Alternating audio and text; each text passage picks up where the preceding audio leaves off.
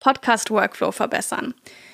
Du hast ein tolles Interview mit deinem Gast geführt, hast es jetzt bearbeitet und das darf veröffentlicht werden. Richtig cooles Gefühl, du freust dich schon super. Aber dann kommt der Gast um die Ecke und hat was zu beanstanden. Ja? Dann darfst du nochmal wieder anfangen, neu aufnehmen, irgendwas reinschneiden, alles aufnehmen, nochmal neu, alles bearbeiten, erneut hochladen. Es ist ein extra Zeitaufwand, kostet Nervenzeit, Geld und ist einfach überflüssig in gewisser Weise. Deswegen gebe ich dir jetzt diesen wertvollen Tipp mit. Vereinbare mit dem Interviewgast, gern auch schriftlich, dass Änderungen nach Bearbeitung der Episode nicht mehr möglich sind. Ja?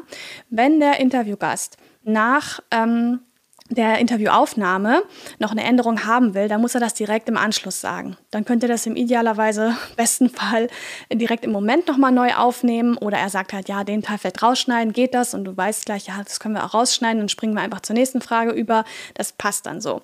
Denn dieser Vorgang, wenn du dir diese Freigabeerlaubnis vom Gast schriftlich wirklich holst, vorab, erspart dir unheimlich viel Zeit und Nerven und äh, mal ehrlich, man erinnert sich ja eigentlich auch nicht ein paar Tage, ähm, nachdem man ein Interview geführt hat, noch an das Gesagte im Detail. Also wenn, dann, dann kann der Gast direkt im Anschluss sagen, ha, an der Stelle da war irgendwas, das passt nicht so ganz.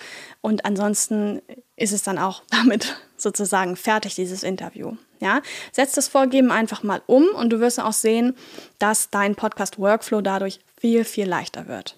Hol dir die drei besten Gratis-Tools, um jetzt deinen Podcast zu starten. Den Link dazu findest du in den Show Notes.